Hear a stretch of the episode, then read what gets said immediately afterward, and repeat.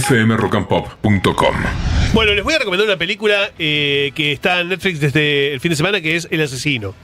Eh, película David Fincher, para mí uno de los mejores directores de todos los tiempos. eh. Mira, justo hablábamos recién en el corte de Pecados Capitales, bueno, el responsable de Pecados Capitales, responsable de Zodíaco, de Red Social, eh, responsable de La Chica del Dragón Tatuado, eh, responsable de la serie Mindhunter.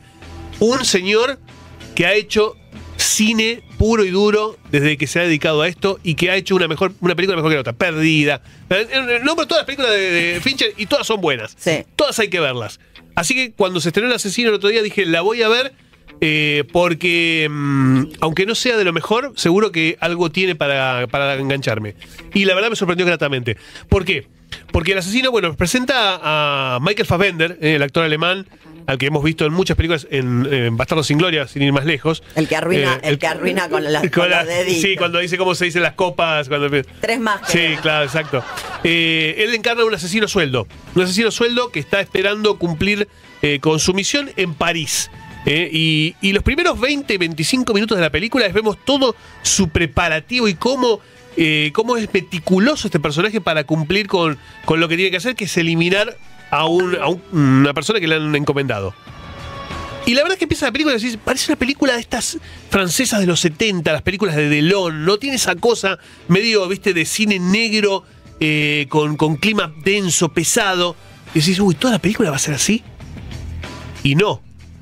Porque cuando el personaje de él apriete el gatillo, lo que pase con lo que apriete el gatillo, que más o menos va a ser a los 20, 25 minutos, va a cambiar toda la historia y la forma de narrar de la historia también. O sea, ¿Le da otro ritmo? Fin- Fincher, claro, Fincher sigue el ritmo del personaje. Es decir, el personaje es meticuloso, se toma su tiempo porque no puede fallar, y Fincher va con el mismo tempo del personaje. Y cuando él apriete el gatillo, y pase lo que pase, va a seguir al personaje en una carrera meteórica que lo va a llevar de París a República Dominicana, a Nueva York, a Miami, y es espectacular. Me La verdad, encantó, me es espectacular. Tiene, y tiene una. Bueno, tiene música de Morrissey. eh, muy bien, muy bien puesta. Eh, y eh, la verdad tiene una dirección de sonido impresionante, una estética espectacular, mucha tensión, mucha tensión. Un trabajo sublime de, Michael Fassbender, sublime. También está Tilda Swinton, que es una gran actriz que tiene un pequeño papel, pero el papel que tiene es eh, desbordante. Las, escenas que tiene son espectaculares. Eh, así que se las recomiendo. Vean El Asesino. Es una de esas películas que, digamos, que, que te deja atado a, a- a la tele y que, digamos, y que te, y que te mantiene tenso también. Te mantiene tenso porque, porque seguís al personaje en un, en un raid realmente, en un tour de force. Eh, está buenísima. Muy, muy Y buena. está en Netflix, es un Está en lujo Netflix, para, sí, sí. para Netflix. Sí, sí, sí. Bueno, y Fincher, eh, digamos, es un director para mí que hay que seguir sí o sí. Es como, es como Christopher Nolan, como Tarantino. Son tipos que hagan lo que hagan, tenés que verlo. Tenés que verlo porque siempre te demuestran algo nuevo. Y una cosita más, les quiero recomendar un documental, también en Netflix, lo vi el fin de semana, me llamó la atención. Tres capítulos en una serie documental, se llama Llamas Gemelas. Llamas Gemelas. Es sobre una secta en los Estados Unidos actual, que está ahora en, en digamos, en, en actividad. Es una chantada impresionante. Una pareja, una pareja, marido y mujer, se- eh, se- empiezan concursos vía Zoom eh, para que vos puedas atraer a tu pareja. Eh, a, a tu llama gemela. Así lo llaman ellos. Lindo curro. Sí. Ojo. Y empiezan a, empiezan a tener adeptos, adeptos, adeptos, adeptos, y en un momento dicen, convertámonos en un culto. Y se, co- y se convierten en un culto. Y no sabés lo que hacen. Y no sabés lo que le pasa a toda la gente que lo sigue.